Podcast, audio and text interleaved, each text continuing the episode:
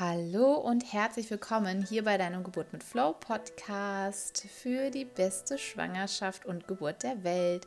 Hier ist wieder deine Jennifer und ich freue mich total. Ich habe heute einen Geburtsbericht für dich von der lieben Gwendolin und die ähm, liebe Gwendolin hatte eine Geburt im Geburtshaus geplant gehabt. Es kam dann aber alles anders wie geplant, wie es einfach auch oft sein kann bei einer Geburt. Und zwar ist sie über den ET und zwar 14 Tage über den ET. Und bei außerklinischen Geburten ist es eben so, dass du ähm, 40 Wochen plus 14 Tage, also ab der 42. Woche plus 1, nicht mehr außerklinisch äh, gebären darfst, gesetzlich gesehen, beziehungsweise natürlich, wenn du eine Alleingeburt dann durchziehst, ne? So, äh, das lasse ich mal so stehen. Doch ähm, die Hebammen dürfen im Geburtshaus oder Hausgeburt dann die Geburt nicht mehr begleiten aus versicherungstechnischen Hintergründen einfach. Und die Gwendolin wurde da wirklich sehr auf die Probe gestellt, was ihre Geburt angeht. Ähm, und wie sie letztendlich auch war, das berichtet sie auch, wie es ihr dabei ging, dass sie über den ET gegangen ist. Ich glaube, das können auch viele nachvollziehen, gerade die, die auch eine außerklinische Geburt planen, ist ja oft mit der die größte Herausforderung, sich die Frage zu stellen, okay, was ist, wenn ich ET plus 14 bin? Und ähm, der Wunsch der Hausgeburt oder der Geburtshausgeburt ähm, dann nicht mehr möglich sein kann. Ja, was mache ich dann? Und ähm, ich habe mich sehr gefreut, dass die Gwendolin hier ihre Erfahrung geteilt hat und hoffe auch, dass das vielen einfach auch Mut mitbringt und Kraft und Zuversicht. Und die Gwendolin wurde da auf jeden Fall auf die Probe gestellt. Ich finde, sie hat es mit Bravour gemeistert und ich wünsche dir ganz, ganz viel Freude mit diesem Geburtsbericht. Ähm, ich bin ja gerade in der Vorplanung der Podcast-Folgen, deswegen, wenn dich aktuelle Aktionen, Programme von mir interessieren, bitte schau einfach immer wieder in die Show Notes rein. Die kann ich immer noch kurzfristig anpassen, aber hier die Podcast-Aufnahmen ähm, eben nicht, beziehungsweise das Intro nicht. Ähm, ich habe bin jetzt ähm, etwas organisierter, weil ich gerne möchte, dass hier wieder regelmäßig eine Podcast-Folge ist und habe für mich festgestellt, für mich ist es einfacher, die im Vorhinaus alle zu planen und einzustellen. Nur kann es manchmal sein, dass mir zwischendurch so eine super Idee kommt für irgendein Programm, für irgendeinen Workshop, dass ich das im Intro nicht habe. Deswegen tu dir selber einfach den Gefallen, schau immer mal wieder in die Show Notes rein, weil die kann ich schnell einfach abändern im Text und guck einfach regelmäßig in den Link rein. Ich freue mich natürlich immer über das Feedback oder auch wenn du deinen Geburtsbericht teilen möchtest wirst du auch in den Shownotes einen Link finden zu meinem Kalender. Das ist Calendly. In der Regel mache ich die Podcast-Interviews für einen Geburtsbericht meistens immer am Samstagvormittag, weil ich da einfach gut kann und die meisten Mamas können da auch sehr gut. Und ich freue mich über jeden Geburtsbericht und es ist ganz einfach. Du kannst dann ähm, den Termin einfach aussuchen und dann treffen wir uns via Zoom, also ganz unkompliziert, ganz leicht. Und da freue ich mich sehr auf dich. Auch den Link findest du unter diesem Hauptlink in den Show Notes. Da ist alles sortiert und alles abgelegt gelegt. Und jetzt wünsche ich dir ganz, ganz viel Freude mit dem Geburtsbericht von der lieben Gwendolin. Hallo, liebe Gwendolin, ich freue mich total heute auf deinen Geburtsbericht und dass wir über deine Geburt sprechen. Und wir haben eben schon mal ganz kurz so ein bisschen schon angefangen, wo ich gesagt habe, okay, halt stopp, wir, wir fangen direkt mit, mit dem Bericht. Und ähm, erstmal hallo und vielen lieben Dank, dass du deine Erfahrung mit uns hier teilst. Ja, hallo liebe Jenny und ähm, schön, dass ich meine Erfahrung teilen darf. Ja, ähm, wir haben ja gerade schon festgestellt, es war dein erstes Kind und du hattest ähm, ursprünglich vor, ins Geburtshaus zu gehen, aber es kam dann alles irgendwie ein bisschen anders. Ja? Genau, ja. Macht denn für dich Sinn, wo du sagst, okay, da würde ich gerne einsteigen, um halt auch so dieses ganze, das, das Gesamtbild einfach auch haben zu können? Ähm, ja, also ich glaube, es macht vielleicht tatsächlich Sinn, ähm, äh, einzusteigen, ja, 14 Tage äh, nach meinem errechneten Termin. Ja. Ähm, genau, das sagt ja eigentlich schon, dass ich, äh, dass ich, dass ich über Termin gegangen bin und dass äh, mein, mein Plan mit dem Geburtshaus dann, ich weiß ja nicht, die äh, meisten Schwangeren, die sich auch so ein bisschen mit Geburtshaus auseinandersetzen, äh, die wissen das ja eigentlich, dass eine ähm, außerklinische Geburt nur bis 14 Tage nach Termin möglich ist. Genau. genau. Ja, und, ähm, und dann kam alles ein bisschen anders. Soll ich da einfach mal, ähm, mal anfangen? Also natürlich würde es mich wie, wie war das für dich auch, wie du gemerkt hattest, okay, du musst dich vom Geburtshaus immer mehr und mehr verabschieden, ähm, weil ich, das ist ja mit das, sag ich mal, Schlimmste, ja, in Anführungsstrichen, mhm ja, was äh, gerade wenn du eine außerklinische Geburt planst, hat es ja einen bestimmten Grund, ja, dass du außerklinisch dein Kind ähm, bekommen möchtest. Ja. Dann wegen solchen ähm, Zahlen, mich macht das manchmal so ein mhm. bisschen aggro, ja. ja. ja, weil es sind ja wirklich nur, ne, ja, der, der Kleine mhm. und Kleine hält sich nicht an Termin, also dann bist du raus ungefähr, ne? ähm, finde ich total schwierig. Und mhm. das ist ja wirklich das, wo, wo ich festgestellt habe, das ist mit die größte Angst, sage ich mal, ja, ähm, von Frauen, die außerklinisch gebären wollen, dass sie übertragen, mhm. wirklich diese 14 Tage erreichen und die sowohl Hausgeburt ja. als auch Geburtshaus ist dann raus. Sie dürfen dann nicht mehr. Ja, wie, mhm. wie ging es dir denn in dieser Zeit auch? Wie konntest du damit auch umgehen? Hm. Ja, dann müssen wir vielleicht noch ein bisschen, bisschen vorher noch starten. Genau, ähm, also ich war eigentlich super entspannt, ähm, also die ganze Schwangerschaft über. Ich hatte eine relativ angenehme und komplikationsfreie Schwangerschaft und ähm, ich hatte mich so natürlich so ein bisschen auch damit auseinandergesetzt, dass man natürlich auch den Termin überschreiten kann oder dass, äh, dass es auch deutlich früher kommen oder losgehen kann. Und war nicht so ganz fixiert auf diesen Termin, wie es manche ja doch auch sind. Ähm, und war dann wirklich am Termin. Witzigerweise ist, ähm, also mein errechneter Termin war genau vor einem Jahr, also heute vor einem Jahr. ähm, da war ich echt noch super entspannt und äh, dachte mir, naja, das ist, wie gesagt, einfach nur ein Termin und ähm, es kann, hätte schon losgehen können vor einer Woche und kann aber auch in ein paar Tagen passieren. Und ich habe, also ich wurde ja auch dadurch, dass ich äh, im Geburtshaus die Geburt geplant hatte, ja auch von den Hebammen dort im Geburtshaus betreut und die waren auch alle total entspannt noch und dem Kleinen ging es gut, mir ging es gut. Und ähm, ich habe, glaube ich, tatsächlich erst, ich hatte, glaube ich, noch mal einen Vorsorgetermin oder ähm, einen Termin im Geburtshaus äh, bei ET plus 11. Mhm. Und da habe ich noch eine andere Mama getroffen, die kam gerade aus einem Rückbildungskurs, glaube ich, ähm, der eben dort im Geburtshaus auch stattgefunden hat. Und die hat mich irgendwie angeguckt und meinte, oh, bei dir scheint es auch schon bald so weit zu sein. Und dann habe ich gemeint, ja, äh, bin schon, bin schon elf Tage über Termin, also es äh, sollte, sollte bald losgehen. Und dann hat sie auch gemeint, ach, bei uns war es auch so. Und er äh, kam dann an ET plus 13 noch und das hat mir irgendwie dann auch noch was so voll Hoffnung gegeben.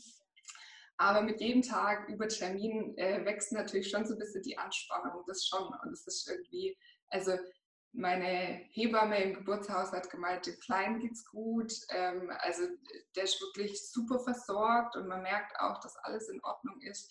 Da war es dann schon irgendwann so, dass ich dachte, warum, ähm, warum macht man es jetzt wirklich von dieser Zahl 14 Tage nach Termin abhängig? Aber ähm, ja, so alles in, in allem äh, habe ich mich dann natürlich auch, ähm, wo es so eine Woche über Termin war, dann tatsächlich langsam damit beschäftigt, äh, mit der Möglichkeit, ja. dass es eben auch äh, anders laufen kann. Ja. Genau. Von daher, das kam jetzt ja nicht so dann völlig überraschend. Also ich glaube, an dem Tag war es dann schon so, dass ich bisschen, irgendwie ein bisschen überrumpelt war. Mhm. Ein ähm, bisschen traurig natürlich auch, aber ich hatte mir von Anfang an in, ähm, in meiner Schwangerschaft und in der Vorbereitung auf die Geburt immer gesagt, ähm, also ich nehme es so, wie es kommt, weil ähm, man weiß ja tatsächlich auch während der Schwangerschaft nicht, was noch passiert, was vielleicht auch ein Ausschlusskriterium ist für ja. ähm, das Geburtshaus, genau, ja. oder eine außerklinische Geburt. Ja, ja. Danke, dass du das auch so oft mit uns teilst, weil ähm, ich finde, das ist eine sehr, sehr gute Einstellung, gerade was die Geburt angeht, weil man weiß ja nie, wer weiß, was es gut ist oder wer weiß, wovor das einen bewahrt hat. Ne? Ähm, so sehe ich die Dinge auch immer. Also bei mir ist ja jetzt aus, könnt ja auch jederzeit quasi losgehen. Ne? Bin jetzt auch. Ja, genau. was er sich für einen äh, Termin aussuchen wird. Und mhm. Auch, also ich glaube, dass das Beste, was du machen kannst in der Schwangerschaft oder auch was die Geburt angeht, vorher schon Frieden damit zu schließen, ähm, was alles auf dich zukommen könnte. Ja, wie zum Beispiel. Ja Genau. Jetzt über 14 Tage. Ähm, Hausgeburt ist jetzt raus, ja, okay. Mhm. Interessant, ja.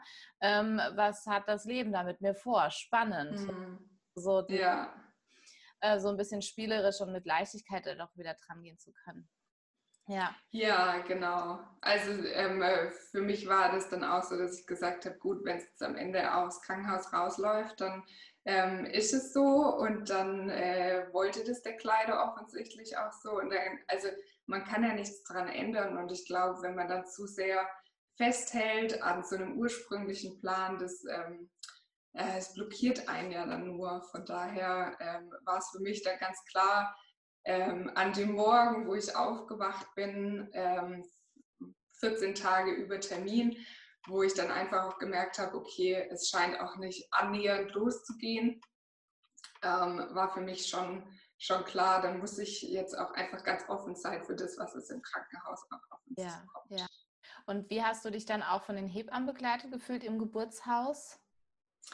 Oh, das ähm, äh, fand ich also alles in allem eine super, super tolle Erfahrung und ähm, würde ich auch tatsächlich jeder Schwangeren ans Herz legen. Also ich habe die, die Begleitung im Geburtshaus super ähm, genossen und ähm, fand auch tatsächlich, dass die ähm, mir so oft in der Schwangerschaft auch ähm, Angst genommen haben oder und auch gerade wo es dann über Termin ging. Ja, voll schön. Die waren viel entspannter. Also was auch so dann die ähm, also weil Übertermin macht man ja regelmäßiger die Vorsorgen und da war das aber trotzdem, dass die jetzt gemeint haben, wenn es jetzt nicht jeden zweiten Tag ist, ähm, so gut äh, wie es uns geht, also mir und dem Kleinen damals, vielleicht ist es überhaupt kein Problem, wenn wir vielleicht den nächsten Termin auch erst in drei Tagen wieder machen und ähm, die waren da echt super. Also haben da ganz, ganz tolle Arbeit geleistet und ich habe das wirklich, ähm, also das habe ich auch mitgenommen, dass das der riesen, riesen Vorteil für mich auch war am, am Geburtshaus. Auch wenn es letzten Endes nicht im Geburtshaus geklappt hat mit der Geburt, war mir die Begleitung in der Schwangerschaft echt so unglaublich viel wert. Ja, das kann ich jetzt auch sehr, sehr gut nachvollziehen. Also ich hatte es ja auch mit der Mia schon im Geburtshaus, dass ich ja dann auch dort die Vorsorgeuntersuchung hatte, hatte dann beides. Mhm als auch bei den Hebammen. Ab der 35. Mhm. Woche weiß ich, bin ich ausschließlich nur noch ins Geburtshaus gegangen zur Vorsorge, ja. weil ich so ein bisschen die Schnauze voll hatte. Ähm, mhm. und auch jetzt ist es so schön, durch die Hausgeburt kommt ja auch äh, meine Hebamme zu mir nach Hause und ja. das ist was ganz anderes. Ja, das ist, ich weiß nicht, ich fühle mich da immer total geborgen und ähm, mhm. Und auch das vermittelt mir nochmal zusätzlich, dass es das Normalste der Welt ist und kein medizinisches Thema, eine Schwangerschaft. Ja, weil das ja, schnell irgendwie, ne, dieses, diese engmaschigen Vorsorgen, dann das muss gemacht werden, das muss abgenommen werden. Mhm. Und so ist es, dass die Hebamme dich fragt, was magst du denn? Möchtest du ähm, ne, diesen, diesen, möchtest du auf den Teststreifen pinkeln oder nicht? Ja. Genau. Ja. Anstehen, möchtest du das? Das sind Vor- oder Nachteile. Und beim Arzt wirst du das ja an für sich gar nicht gefragt, sondern da wird das einfach vorausgesetzt. Ich habe auch in dieser Schwangerschaft mhm. überhaupt keinen Zuckertest oder sonst was gemacht, mhm. ja. Ähm, lauter so Sachen, ja, die man halt, ähm, klar, in der ersten Schwangerschaft denkt man, okay, das muss ich alles machen. Und mhm war nicht so, nee, du musst das nicht tun, ja. Und ich habe das auch sehr, sehr genossen, bei der Hebamme, bei der Vorsorge zu sein. Und mhm. ich finde es immer noch schade, wenn irgendwie ein Arzt sagt, er möchte das nicht. Das wäre für mich sofort ein Grund, den Arzt zu wechseln. Mhm. Also da ja. ich überhaupt nicht lange rummachen, würde ich sagen, okay, danke bis hierher und äh, würde mir einen anderen Frauenarzt dann suchen, der das halt einfach mit unterstützt. Und die gibt es ja auch. Ja. Mhm weil das ist ja meine Schwangerschaft, meine Geburt und die, das lasse ich mir ja nicht nehmen, ja. Ja. Ja. Okay, Gwendolin. Und dann, wie ging es denn dann weiter?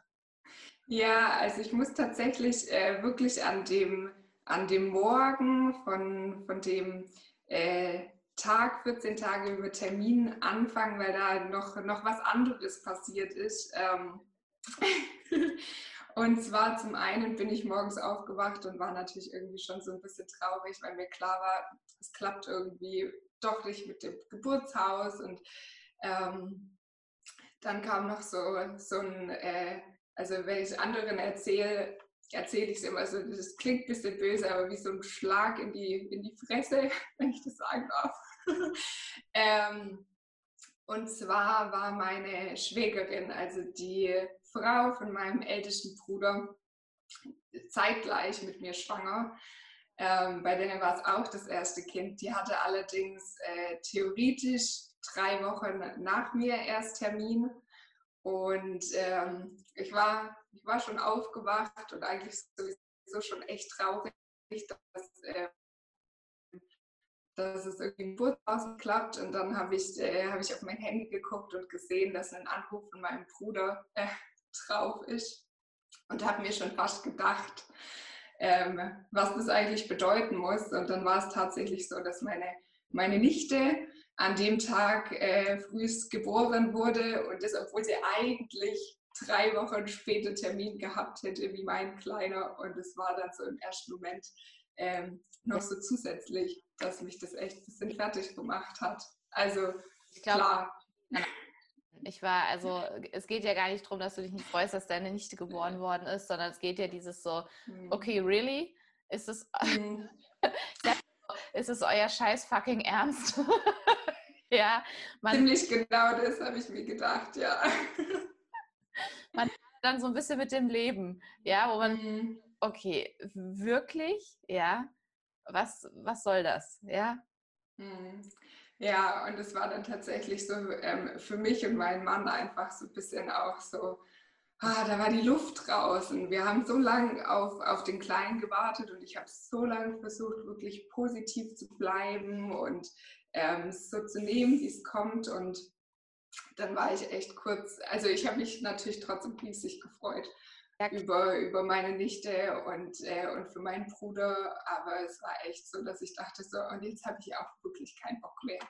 Und ähm, äh, ich weiß nicht, ob das dann jetzt irgendwie so die richtige Einstellung war, ins Krankenhaus zu gehen, aber ich hatte eben am Tag davor im Krankenhaus dann schon angerufen und äh, meine Situation geschildert, dass ich eben dann 14 Tage über Termin bin und dann hatten die auch gesagt, dass ich, äh, dass ich an dem Tag mittags vorbeikommen kann und die einfach mal gucken würden. Ja, cool. Und dann sind wir an dem Tag auch ins, äh, also Mittag noch, mittags genau noch ins Krankenhaus gefahren mhm. und haben da eben so, also standardmäßig wird da ja dann auch nochmal nach dem Fruchtwasser geguckt und CTG geschrieben ja, ja. Genau, als wir angekommen sind, weil ähm, grundsätzlich waren die, glaube ich, also hatte ich da jetzt nicht das Gefühl, dass ich irgendwie auf eine Wand stoße, jetzt nachdem ich gesagt habe, ich bin irgendwie schon 14 Tage drüber, aber es war natürlich schon erstmal so, okay, gut, also ähm, dann müssen wir jetzt wirklich schauen, dass es auch mal, auch mal losgeht. Und weil das ist ja auch ganz unterschiedlich, ne? Ja äh, sozusagen empfangen wirst, ja? Oder wie, mhm. wie die Menschen dann auch mit dir umgehen halt auch, ne? Ja, also ich hatte tatsächlich mir, ähm, ursprünglich war das Krankenhaus, in das wir dann gegangen sind, gar nicht so auf meinem Radar.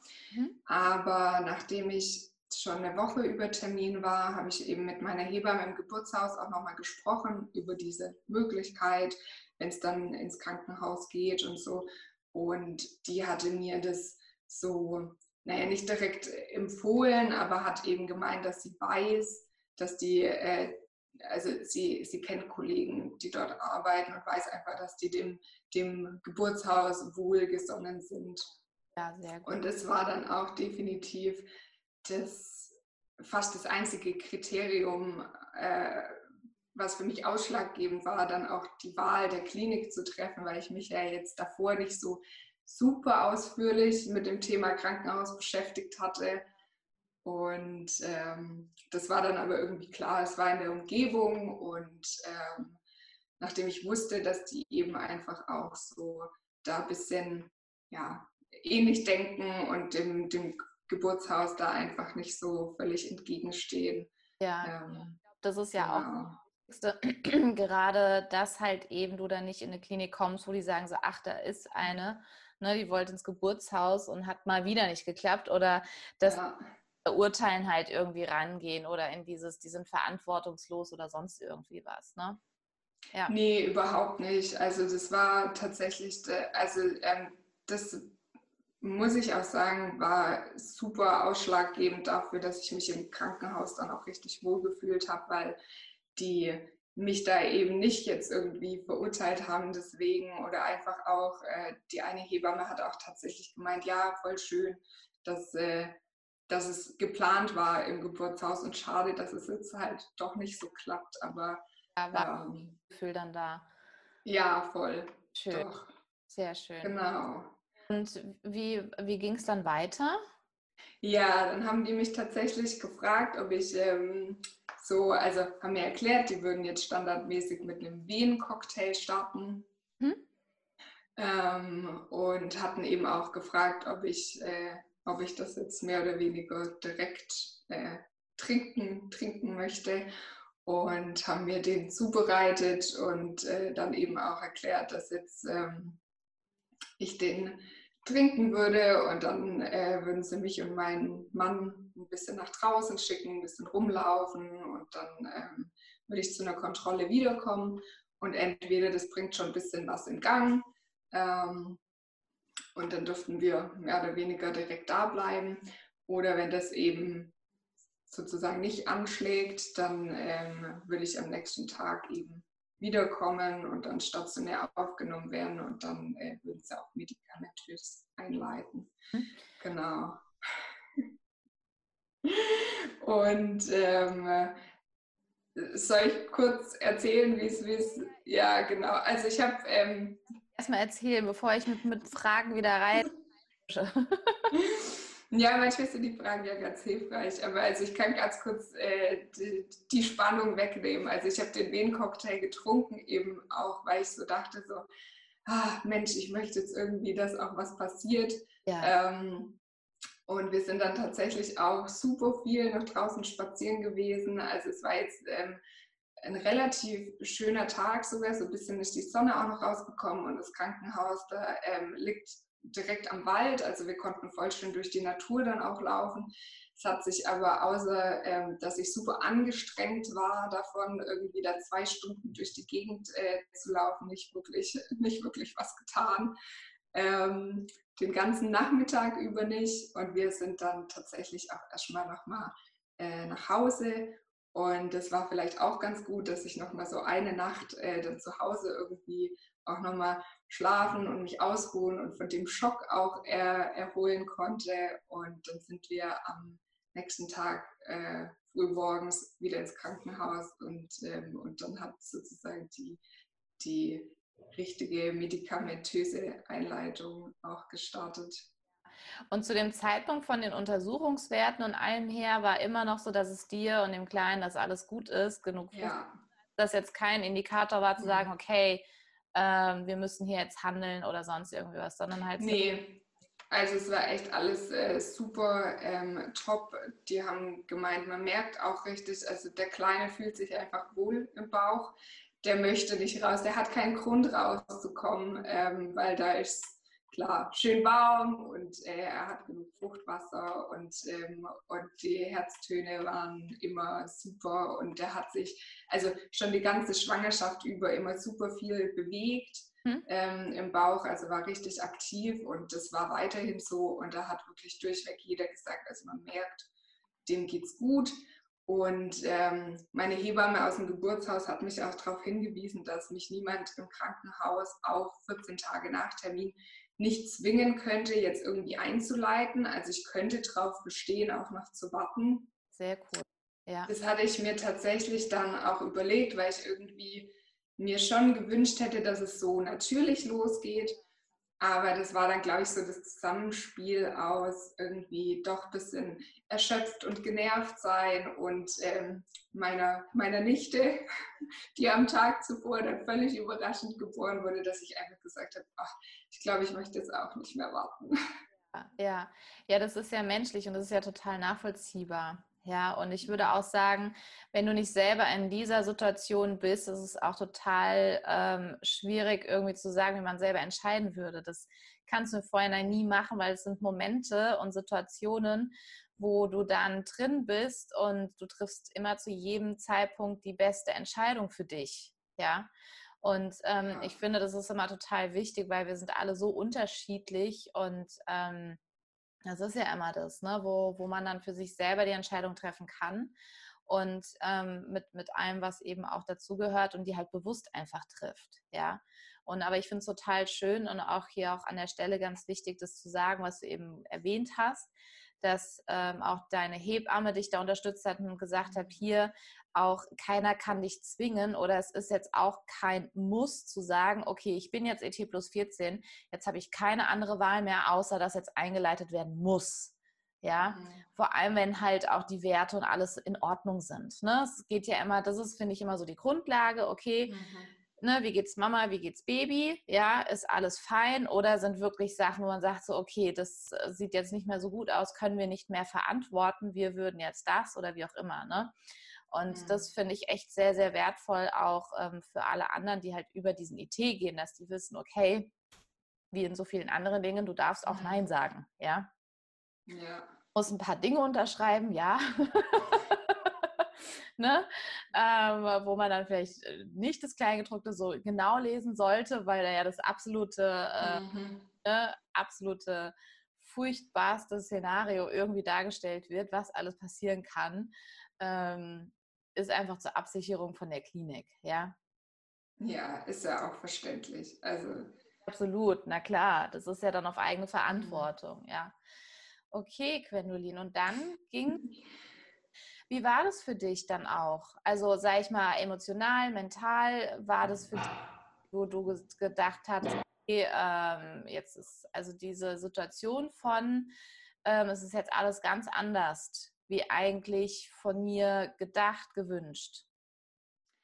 Also ich glaube, ähm, da habe ich selber äh, im Vorhinein schon echt gute, gute Arbeit geleistet, indem ich wirklich gesagt habe, ich ähm, ich versuche es so zu nehmen, wie es kommt. Also nachdem dann irgendwie klar war, ähm, als wir ähm, bei ET plus 14 dann auch im Krankenhaus waren und ich auch diesen Wien-Cocktail getrunken hatte, ähm, selbst wenn das irgendwie jetzt nichts äh, in Gang gebracht hat, war für mich irgendwie klar so, okay, die Geburt wird so oder so ähm, hier im, im, Krankenhaus stattfinden und ähm, es wird jetzt auch eingeleitet. Ich habe mich auch bewusst jetzt nochmal dafür entschieden, dass ich auch wirklich möchte, dass jetzt eingeleitet wird, obwohl es uns gut geht. Und ähm, es war mehr so fast schon Vorfreude dann, weil ich natürlich irgendwie diese zusätzlichen 14 Tage gewartet habe auf den Kleinen und ähm, ich wollte dann irgendwie auch endlich, dass, dass, er, dass er zur Welt kommt. Ja. Genau, von daher war das dann ähm, gar nicht mehr so ein, so ein großes Dilemma für mich ähm, und emotional ging es mir eigentlich auch ganz gut, weil also ich war dann schon in diesem Krankenhaussetting drin. Ich kannte ja dann vom vom Tag davor tatsächlich auch schon so ein bisschen die Abläufe dort. Ähm, ich habe mich dann eigentlich schon auch wohl gefühlt und für mich war dann einfach auch klar, er wird hier zur Welt kommen und es ist aber auch alles in Ordnung und Hauptsache, ähm, er, er kommt gut zur Welt und es geht alles gut und, ähm, und ja, das hatte dann einfach Priorität, das immer dem Kleinen bisschen so anstupst, äh, dass er sich auf den Weg macht. Weil er hat, äh, also er hat äh, mehr als einen Anstupser gebraucht. Also der, der Wehen-Cocktail am Tag davor hat ja schon nicht wirklich ähm, angeschlagen. Und wir haben dann, es war dann schon ET plus 15, wo ich ja dann ähm, stationär aufgenommen wurde und man medikamentös eingeleitet hat. Da hat es tatsächlich auch, also die erste Dosis habe ich äh, dann morgens bekommen. Und es hat so ja nicht so super viel gemacht. Also so ein bisschen mehr Aktivität im Bauch hat man schon gespürt, aber ich hatte dann mittags wieder eine Kontrolle, wo auch wieder ein CTG geschrieben wurde und halt geguckt wurde und da war jetzt noch keine große Veränderung. Und dann ja, habe ich die, die nächste Dosis bekommen und erst dann hat sich so langsam auch was getan. Also ähm, der, er hat es mir nicht leicht gemacht, oder also mir und meinem Mann. Der, äh, mein Mann hat, glaube ich, da fast noch mehr drunter gelitten, dass er irgendwie äh, so lang sich Zeit gelassen hat, weil er noch mal ein bisschen ungeduldiger ist, wie ich auch.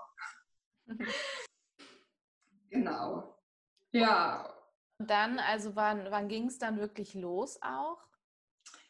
Ja, also an dem äh, ET plus 15 war es dann so, dass ähm, um die ja, Mittagszeit oder so früher Nachmittag haben dann tatsächlich, tatsächlich so richtige Wehen auch eingesetzt.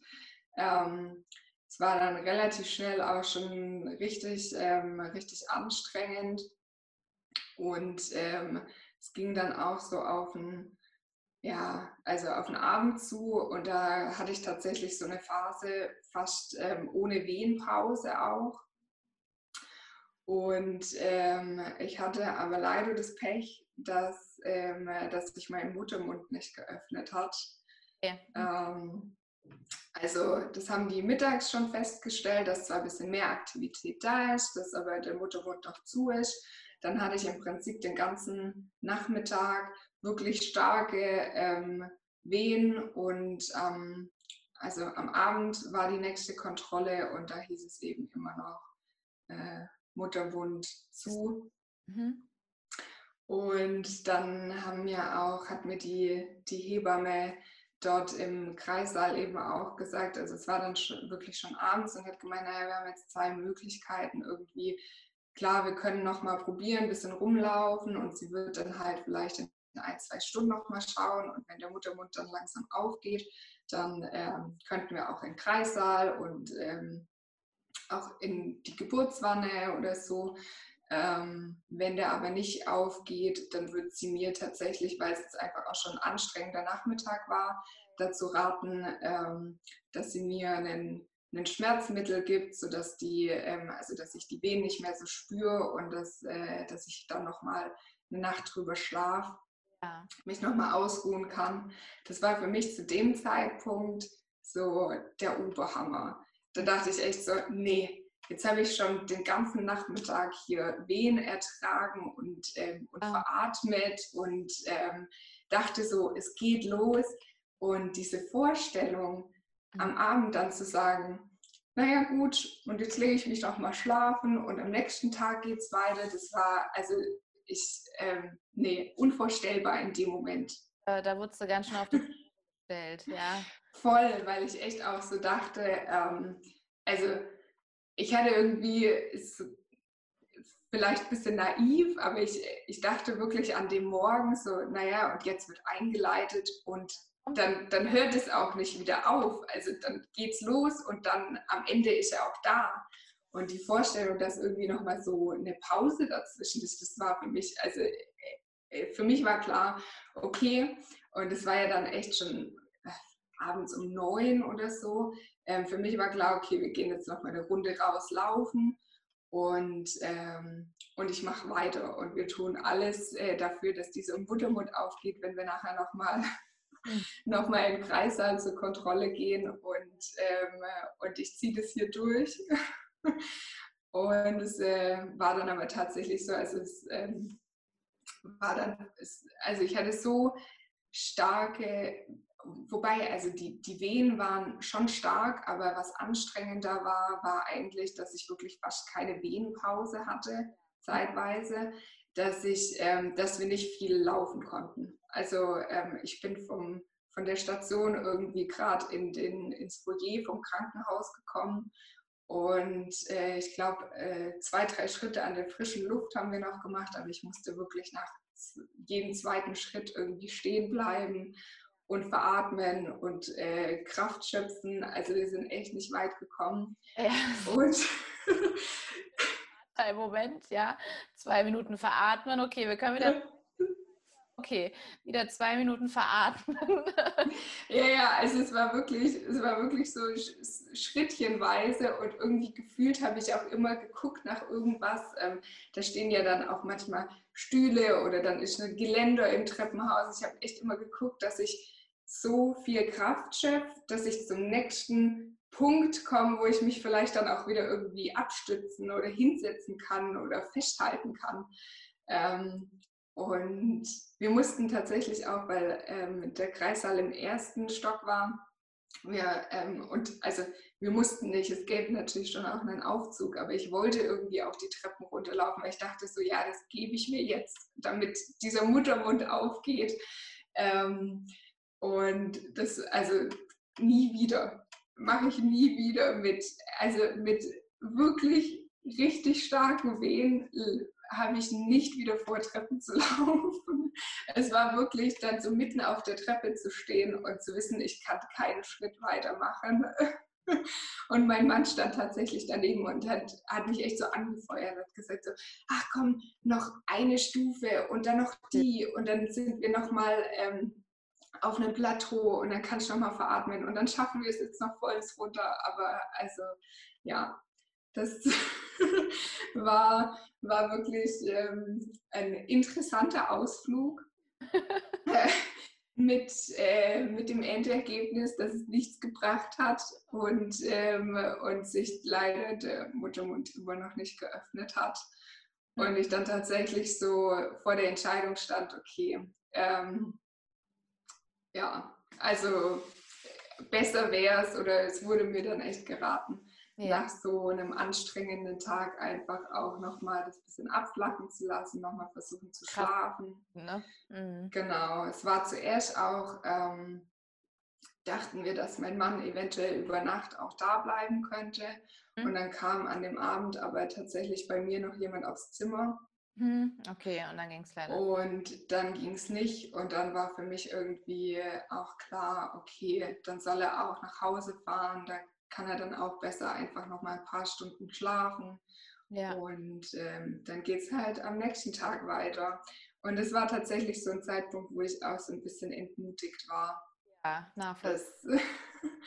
da, also da dachte ich wirklich so, ach, und morgen, da fangen wir dann wieder im Prinzip von vorne an. Und was ist, wenn wieder genauso läuft? Also ich hatte irgendwie keine, keine Geduld und keine Kraft mehr, aber ähm, was tatsächlich, und da muss ich auch äh, einen riesen Dank an die, an die Hebamme, die da im Dienst war im Krankenhaus, ähm, also nochmal einen Dank aussprechen, dass sie wirklich gesagt hat, also ich habe mehr davon, wenn ich jetzt tatsächlich, ähm, also wenn sie mir ein Schmerzmittel gibt, sodass ich über Nacht einfach nochmal ein paar Stunden zur Ruhe komme. Ja, ja. Weil es hat tatsächlich auch so, also ich hätte es nicht gedacht, aber es hat so, so einigermaßen hingehauen. Also ähm, ich habe zwar dann noch gespürt, dass der Bauch immer wieder hart wird, ja. aber es war einfach nicht so, also es war nicht mehr, dass man so richtig veratmen musste. Und dann konnte ich mich tatsächlich auch ein bisschen ins Bett legen und ich weiß nicht, vielleicht so halbstundenweise habe ich schon auch mal geschlafen und zwischendurch gedöst, aber es war tatsächlich so, dass es, ähm, dass ich das gebraucht habe und es mir wirklich nochmal Kraft gegeben hat für den nächsten Tag. Ja, voll. ja, aber das, also ich freue mich ja, dass du da auch so gut durchgeführt worden bist, weißt du, und nicht so, voll. nicht so mit Druck oder wir müssen jetzt mhm. oder sonst irgendwie was, ne? Nee, also ähm, ich habe mich da wirklich die ganze Zeit über super gut beraten gefühlt. Und das war auch, ähm, also waren auch ganz, ganz sympathische Hebammen und ähm, Und die haben mir im Endeffekt wirklich, also ich wollte es zuerst nicht wahrhaben, dass irgendwie jetzt nochmal eine Nacht vergeht und ähm, uns am nächsten Tag irgendwie erst wieder losgeht, aber äh, das war, das war wirklich, wirklich das, was ähm, am meisten Sinn dann jetzt so im Nachhinein auch gemacht hat. Ja, und dann war der nächste Morgen gewesen und. genau, das wäre dann ET plus 16 oder war ET plus 16. Und ähm, dadurch morgens auch wieder eine, eine ganz äh, witzige Begegnung. Und zwar ist mir äh, eine Schwangere aus meinem Geburtsvorbereitungskurs, den ich ähm, bei, bei meiner Nachsorgehebamme dann auch ähm, gemacht hatte, also ein klassischer Geburtsvorbereitungskurs, ähm, tatsächlich morgens vom Kreissaal über den Weg gelaufen. Die hätte auch erst nach mir Termin gehabt. Ja. und ähm, kam da, während ich vom, also ich saß vor dem Kreissaal und habe im Prinzip darauf gewartet, dass ich rein darf, um dann die nächste Dosis äh, Einleitung zu bekommen. Und dann lief sie daher und dann dachte ich noch so, nee, das kann doch jetzt nicht sein. Also es kann doch nicht sein, dass irgendwie alle früher dran sind. Aber es hat sich herausgestellt, die war nur ähm, zur Kontrolle da, weil sie dachte, dass ihre Fruchtblase in der Nacht aufgegangen wäre. Und es war dann tatsächlich auch ähm, eine ganz angenehme Abwechslung mal so mit jemand, den man kennt, auch nochmal so zu reden und jemand, wo in einer ähnlichen Situation ist. Und ähm, genau. Ja, da an dem Morgen ähm, kam ich ihr, glaube ich, noch so, also ich nehme es jetzt vielleicht schon ein bisschen vorweg, aber ich glaube nicht, dass die Freunde, die ich da getroffen hatte, gedacht hätte, dass ich ein paar Stunden später, ähm, nachdem ich da noch hochschwanger saß, dann ähm, schon, schon mein Kleinen in, in den Arm halten würde. Ja. genau.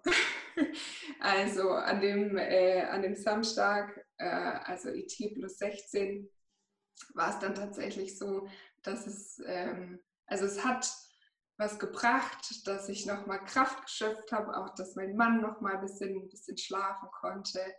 Und die Wehen waren zwar zum Morgen hin dann echt abgeflacht, dadurch, dass ich ja auch das Schmerzmittel bekommen hatte, aber ähm, es war nicht ganz so, wie ich befürchtet hatte, dass man irgendwie wieder bei Null startet, sondern nachdem ich die erste Dosis zur Einleitung an, an dem Tag bekommen hatte, ging es dann relativ schnell auch ähm, auch ganz, ganz zügig los, auch wieder mit den, mit den Wehen.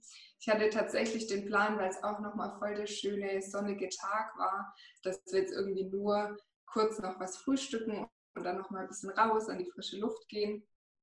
Aber das hat dann alles gar nicht mehr so funktioniert, sondern ähm, es war, war tatsächlich dann so, dass ich, ähm, ich glaube, eine Stunde nachdem ich ähm, das Medikament zur Einleitung bekommen hatte, schon wieder richtig ähm, starke Wehen in wirklich regelmäßigen Abständen hatte. Und dann auch gar keinen großen Hunger mehr, so wie ursprünglich noch geplant, dass ich irgendwie noch Frühstück und so.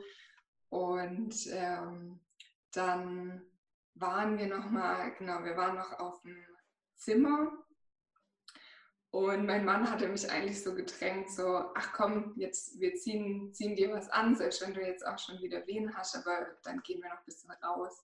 Mhm. Und es war tatsächlich so, dass ich von, ähm, von meinem Bett nicht mehr richtig runtergekommen bin und gesagt habe, ich, äh, ich brauche noch ein bisschen Zeit, ich muss mich erst noch ausruhen.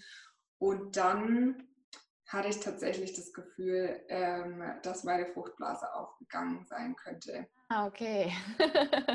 Ja, und dann sind wir früher wie geplant wieder im Kreissaal. Das war dann tatsächlich noch am Vormittag, ich glaube so um zehn, halb elf rum. Und äh, ja, da war es dann, glaube ich, für uns alle ähm, wirklich, also da ist dann so ein bisschen der, der Knoten geplatzt, weil äh, die Hebamme hat kontrolliert, hat gemeint, ja, die Fruchtblase ist tatsächlich aufgegangen und der Muttermund ist bei drei Zentimeter. Und es war für uns so richtiger Jubel.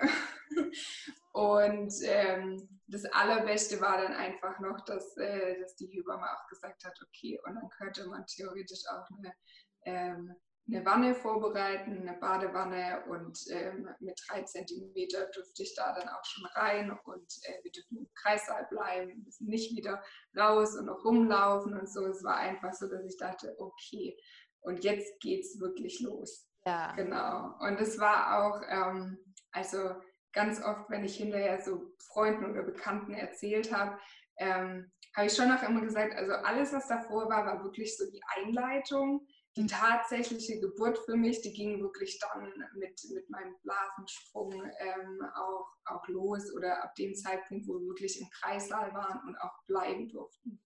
Ja, ja. Und im Vergleich zu dem ganzen Prozedere davor ging das dann auch tatsächlich relativ schnell. ähm, genau. Also ich glaube, ähm, ich bin dann tatsächlich mehr oder weniger direkt auch in die, in die Geburtswanne es war was, was ich mir davor fürs Geburtshaus tatsächlich auch schon überlegt hatte und ähm, wo ich mich super wohl gefühlt habe bei. Und es war auch so, also ich bin in die Wanne und mir war auch klar, ich möchte da auch nicht, nicht mehr raus. Ja. Ich fand es ähm, echt super bequem und angenehm. Und ähm, ja, es ging dann doch alles vergleichsweise relativ schnell. Irgendwie jedes Mal, wenn die ähm, Hebamme wieder reinkam und irgendwie gemeint hat, ja, ob man mal noch mal gucken soll, ähm, waren irgendwie zwei oder drei Zentimeter mehr vom Muttermund offen. Also ja, also es ging dann wirklich sehr zügig, ne? Es ging dann, also vor allem wenn man es mit allem davor vergleicht, schon, schon relativ schnell. Zum Glück, weil irgendwie, also das war dann auch so das Zeichen so, okay, und jetzt macht er sich wirklich auf den Weg und jetzt kann man auch so seine ganze Energie und so irgendwie da reinstecken und äh, sich darauf konzentrieren. Und ähm, genau, ich hatte dann allerdings ähm, super früh, also als mein Muttermund eigentlich erst so fünf bis sechs Zentimeter offen war, ähm, schon einen ganz, ganz starken Pressdrang. Mhm und habe das auch wirklich voll schwer unterdrücken können. Ja. Das war dann so ein bisschen, ähm, wo ich echt zwischendurch noch dachte, so, ach, was soll das denn jetzt? Weil ich, also wirklich in jeder Wehe, ich, äh, ich konnte es fast nicht unterdrücken und die Hebamme hat aber immer gemeint, so, nee, das sei eigentlich zu früh. Äh, der Muttermund müsste eigentlich weiter offen sein, aber so im Nachhinein dachte ich mir dann, ich glaube schon irgendwie, dass es, äh, dass es was gebracht hat. Vielleicht. Also keine Ahnung, ob das ähm, wirklich so ähm, organisch möglich ist. Aber also ich hatte so das Gefühl, wie ich habe durch dieses Pressen dann schon irgendwie auch den Mutterbund so aufgepresst. Also ja. ich hatte schon irgendwie das Gefühl, dass es mir was gebracht hat, ja. dass es dadurch irgendwie dann schon auch ein bisschen schneller ging. gewesen, wo ich gesagt mhm. habe, vielleicht ist ja dieser, dieses Gefühl von, ich muss schon pressen, genau das mhm. Muttermund dann äh, dadurch halt sich leichter geöffnet hat oder mhm. diesen, diesen Druck oder dieses Schieben gebraucht hat, dass es mhm. gut öffnet, ja. Ja, also das war tatsächlich so, wo ich im Nachhinein dann auch dachte, ich glaube nicht, dass, also ähm, mein Körper hat mir signalisiert, dass ich das irgendwie tun soll. Ich, es war wirklich fast unmöglich, das zu unterdrücken. Ja. Und ich habe irgendwie das Gefühl, das hat mir schon, schon auch was gebracht, weil ähm, ja. Es war gut. Die Dame, die achtet ja auch darauf, weil man muss ja dann doch schon auch noch ähm, im, also so im Hinterkopf behalten, dass es ja eingeleitete Wehen sind, also künstlich mhm. mit ne, angestupst und so weiter, dass die anders ja. können. Ja, dass sie dann vielleicht eher ähm, Presswehen mhm. oder sowas dann schon kommen könnten, obwohl der Körper vom, von, von, von dem her noch nicht so bereit ist oder das Kind noch nicht mhm. ist. Ne? Aber ja. da was nicht unterdrücken kannst, dann ist es halt auch wieder so ach, schwierig halt auch. Ne? Hm. Das war auch tatsächlich irgendwie so das ähm, Unangenehmste an, an der Geburt letzten Endes, dass ich irgendwie so diesen starken Pressdrang hatte und es eigentlich dann auch so von, von mir aus einfach gemacht hätte. Und dann ist aber irgendwie hieß so, nee, eigentlich wäre es besser, man unterdrückt es noch. Und mein Mann mich dann natürlich auch irgendwie in jeder Wehe so angefeuert hat und, ähm, und gesagt hat so, nee, nicht pressen, Schatz, äh, versuch das zu unterdrücken, du darfst gleich pressen, wenn der Muttermund noch weiter auf ist. Also der hat da wirklich ähm, mir voll, also voll versucht, Unterstützung zu leisten, aber ich habe dann irgendwann auch gesagt, also ich bis zu einem gewissen Grad, ich muss es ignorieren, weil ich, also ich kann es nicht wirklich so beeinflussen. Ja, ja. Und ähm, es war dann tatsächlich auch so, dass es ja auch manchmal so ein bisschen eine Nebenwirkung von im warmen Wasser sein und ähm, also von der Geburtswanne dann. Ähm, dass ich gegen Ende dann tatsächlich auch eine Venenschwäche bekommen habe oder also die Venen ähm, deutlich weniger stark dann waren, wo es eigentlich, also wo dann eigentlich der Befund da lag, so 10 Zentimeter und jetzt könnte auch gepresst werden. Von daher war es für mich so, dass ich im Nachhinein auch dachte, also dieses Gefühl von, wie es dann tatsächlich ist, wenn man mitschiebt, wenn man ähm, wirklich äh, aktiv dran arbeitet, das war dann davor schon da und dann wusste ich einfach auch, selbst als die Wehen dann schwächer geworden sind, was ich machen musste. Hm, okay, sehr gut. Ja. Und dann ist er geboren worden. genau, dann war es tatsächlich so eine, so eine Phase, wo die, wo die Venen, wie gesagt, noch mal ein bisschen schwächer geworden sind und ich aber trotzdem ähm, wie so eine Wilde einfach äh, in in einer bestimmten Taktung einfach trotzdem äh, gedrückt und mitgeschoben habe. Ähm, und dann die, die Hebamme tatsächlich gemeint hat, hm, also ich glaube, sie hatte so die Vermutung, dass ich, äh, dass die Wehen ein bisschen zurückgehen und gemeint hat, ich sollte wirklich auf, auf die nächste Wehe warten. Ja. Und da war dann nochmal so eine, so eine kleine Pause, weil ich dann wirklich dachte, okay, dann äh, warten wir jetzt halt, bis die nächste Wehe kommt. Und es war dann tatsächlich so eine Pause von gleich fast eine Viertelstunde. Mhm. Das hat uns dann natürlich nochmal so ein bisschen zurückgeworfen, weil ähm, kurz da davor ich tatsächlich auch das erste Mal schon äh, das Köpfchen unten gespürt hatte. Ja. Und mir mein Mann im Nachhinein dann erzählt hat, ja, er hätte gesehen, wie im Prinzip der Kopf, der eigentlich schon zu sehen ist, schon wieder so weiter, immer weiter zurückrutscht durch diese längere Wehenpause.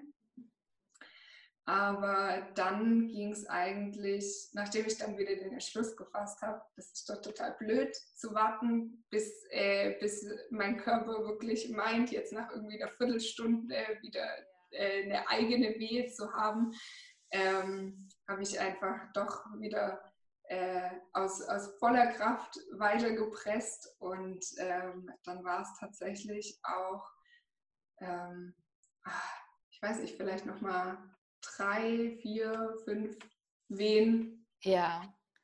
Und ähm, dann war tatsächlich das, äh, das Köpfchen draußen und dann hat die Hebamme, weil wir das davor eben auch gemeint haben, dass ich ihn total gern so äh, mir selber auf den Bauch legen würde, auch schon gemeint, ähm, ja, also sie bräuchte jetzt meine Hände unten und hat meine Hände positioniert und ähm, ja, dann, dann war er auch schon schon auf der, auf der Welt und ähm, dann genommen. Genau, ist im, im Wasser, also in der Geburtswanne geboren und ich habe ihn mir dann aber direkt auf den, auf den Bauch gelegt und ähm, Schön. ja, total schön. Also ähm, obwohl ich mir das natürlich alles ursprünglich so eher im Setting vom Geburtshaus vorgestellt hatte, war das dann doch genau das, was ich mir auch gewünscht hatte für die Geburt.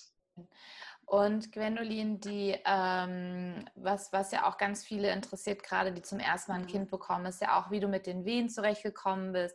Hattest ja. du starke Schmerzen? Ähm, wie ging es dir mental? Also, weil mit, die, mit einer der häufigsten Ängste mhm. ist ja wirklich, dass man nicht weiß, was kommt da auf einen zu? Bin ich mhm. ähm, sind es unerträgliche Schmerzen, weil man hat da ja dann doch schon immer noch so mhm. vom, von der Gesellschaft oder von vielen Geburtsberichten diese ja. Ja, ja, für dich erlebt oder wie, was hat dir vielleicht auch Kraft gegeben in diesem mhm. Zeit? Ne? Weil du, es ist ja auch teilweise eine Grenzerfahrung. Ja, also du wirst mhm, voll. total auf die Probe gestellt, ja, was deine Geduld und, mhm. und das so, nö, mhm. machen wir mal gar nichts, ne? Und denkst so, mhm. das gibt's doch alles nicht. Also jede, ich glaube, jede Frau wird ja bei einer Geburt anders auf die Probe gestellt oder anders heraus, ja. um über sich selber wirklich hinauswachsen zu können. Mhm. Ja, also ähm, ich habe das sicherlich alles nicht als völlig schmerzfrei erfahren, so viel mal von weg. Ähm, also ähm, äh, Hut ab vor allen, die wirklich sagen, ihre Geburt war komplett schmerzfrei. Aber ich habe es auch überhaupt nicht schmerzvoll erfahren. Also es war eher so, dass wenn ich, ähm, wenn ich die Wehen tatsächlich beschreiben müsste, ähm, es ist natürlich ein Gefühl, was nie vorher da gewesen ist. Also man kennt es wirklich nicht. Ich kann auch verstehen, wenn man da echt Respekt vor hat und, ähm, und einfach nicht weiß, was auf einen zukommt.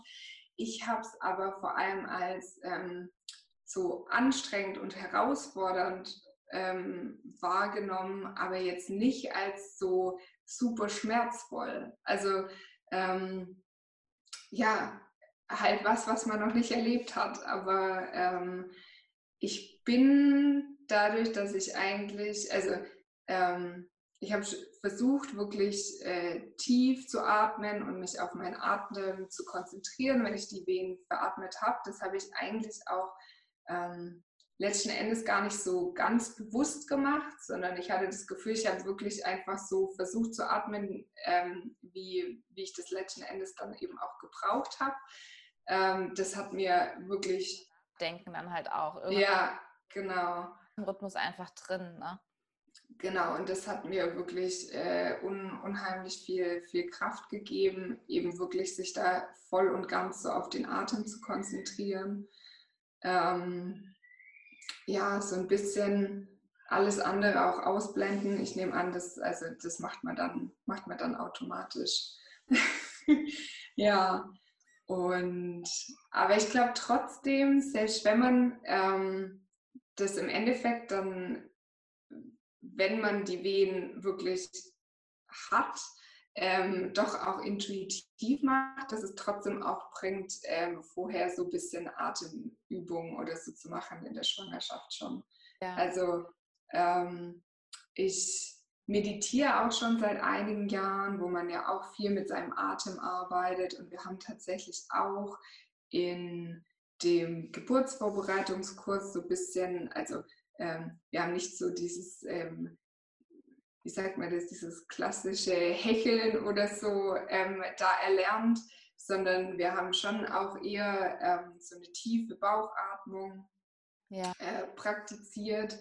Und ähm, ich glaube, sich das so, also davor einfach das schon mal gemacht zu haben, hilft dann trotzdem, selbst wenn man es in der Situation dann äh, intuitiv macht. Ja.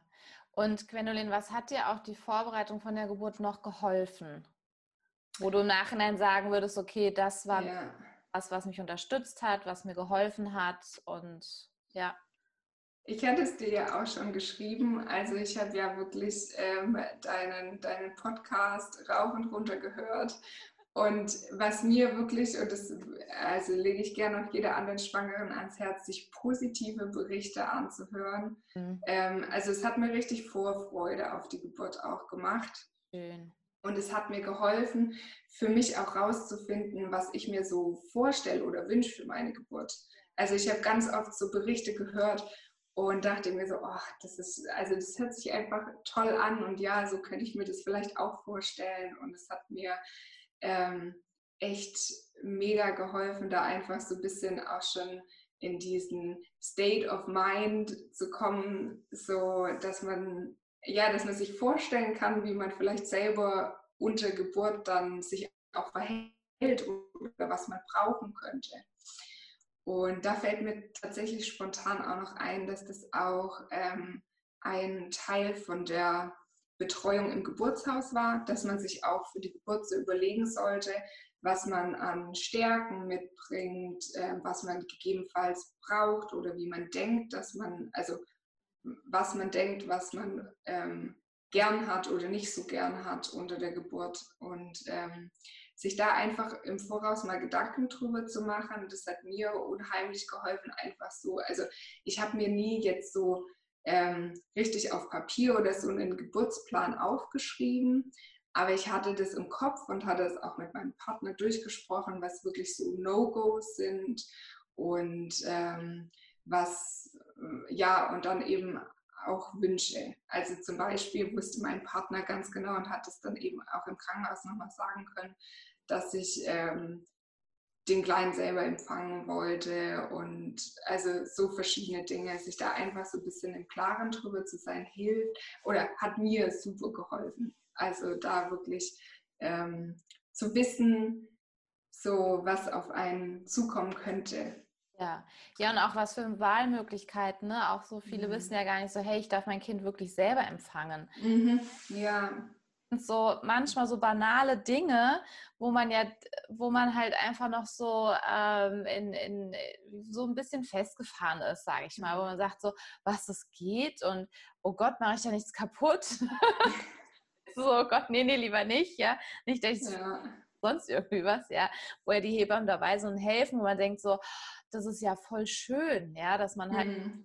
irgendwie ähm, durch die Erfahrung von anderen Frauen halt auch ähm, da überhaupt auch auf, auf tolle Ideen auch kommen kann. Mhm. Voll. Also, ach, das ist ja cool, ja. Mhm. In, ja. Gedanken halt auch her, ne? Ja. ja, also das war, ähm, war wirklich was, viele Dinge, die hatte ich mir davor auch gar nicht so vorstellen können oder die, also da wäre ich selber nicht drauf gekommen. Und wenn man dann mit anderen eben so über das Thema Geburt spricht oder sich so Geburtsberichte anhört, dann kriegt man, also ich habe jedes Mal, wenn ich irgendwie zugehört habe und Gänsehaut bekommen habe, einfach gemerkt, so, oh, das ist offensichtlich was, was ich auch einfach ähm, dann schön finde.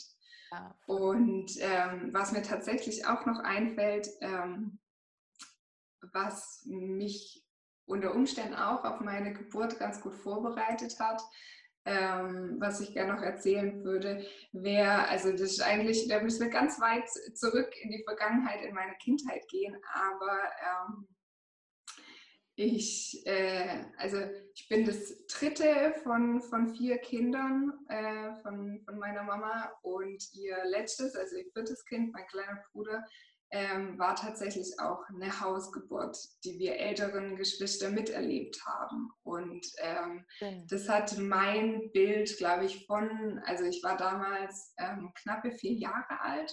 Mhm als mein Bruder zu Hause auf die Welt gekommen ist und wir das irgendwie auch so live mitbekommen haben.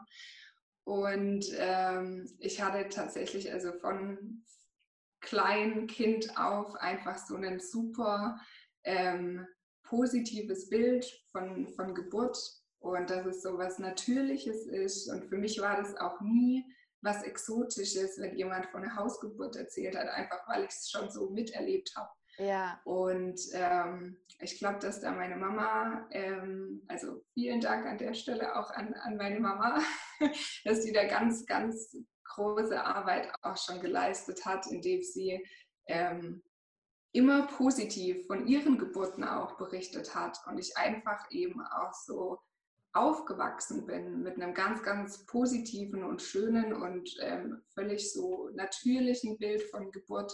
Ja, voll schön, wenn du und was du gerade auch sagst, weil das zeigt einfach auch, dass ähm, wir ja auch als Mamas unseren Kindern da ganz, ganz viel mitgeben können. Ja. Ähm, ich freue mich ja auch total, die Mia, klar entscheidet sie ja, mhm. ob sie mit, mit dabei sein möchte oder nicht. Ne? Das ist ja auch für sie dann, das darf sie ja dann selber entscheiden. Nur das sind auch so Sachen, die positiv prägend einfach sind und mhm. wie viel das auch einem gibt, ähm, schon ohne diese Angst überhaupt von der Geburt, weil es gibt ja auch Frauen, die bekommen gar kein Kind, weil sie so eine Angst mhm. haben vor einer Geburt, ja, ähm, was total schade natürlich ist und ich danke, ich sage auch zu deiner Mama lieben Dank. Ja, also ich hoffe tatsächlich auch, dass ähm, mit der ganzen Arbeit, die du da auch äh, leistest, dass, ähm, dass wir das schaffen, dass viel mehr Frauen so ein positives Bild an ihre eigenen Töchter auch äh, von Geburt weitergeben. Weil das, also ich glaube, das ist eins von den nachhaltigsten Dingen, weil wirklich mit dem, was wir als ganz kleine Kinder schon erleben, das prägt uns natürlich unheimlich. Und ich hatte immer so, also ähm, ja, für mich war das, äh, also ich wollte als kleines Mädchen tatsächlich auch eine Zeit lang dann Hebamme werden, weil das, ähm, ja. weil das einfach so eine schöne Erfahrung war und äh, ich gemerkt habe, was, äh, was für eine Magie das auch haben kann. Und ja, ja, voll schön.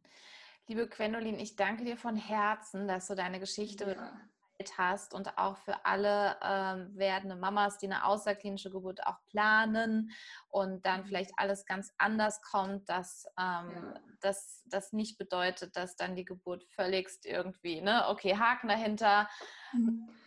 Maikäfer auf den Rücken und ähm, so, bin jetzt allem ausgeliefert, was da kommt, ne? sondern dass ähm, das alles trotzdem, ja, oder gerade vielleicht deswegen, man weiß es ja dann halt mhm. halt auch nicht, ne? ähm, wie es im Geburtshaus gelaufen wäre. Ja, das sind ja, ja genau. Ähm, vertrau deinem Gefühl, vertrau auch darauf, dass du immer die richtige Entscheidung triffst. Und deswegen finde ich es mhm. total schön, Gwendolin, dass du das auch mit uns hier geteilt hast. Also vielen, vielen lieben Dank an dich. Ja, vielen, vielen Dank, dass ich das ähm, teilen durfte. Und ich hoffe wirklich, dass, wenn es nur eine Schwangere da draußen erreicht, die dann vielleicht auch ähm, über Termin geht und ähm, dem Ganzen ein bisschen positiver entgegensieht, ähm, dann hat es schon ähm, unheimlich viel gebracht, glaube ich.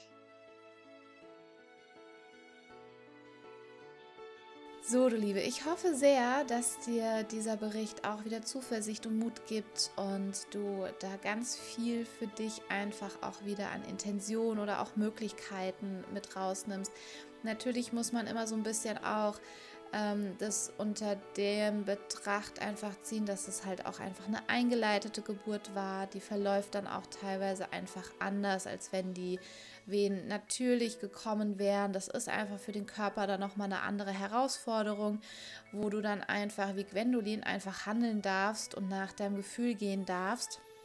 Oder auch wirklich dann zu sagen, okay, lieber Körper, ich mache jetzt mal aktiv etwas, denn ähm, die Grundlage ist ja eine ganz andere. Sonst würde ich immer sagen, vertraue deinem Körper und mach, was dein Körper dir sagt.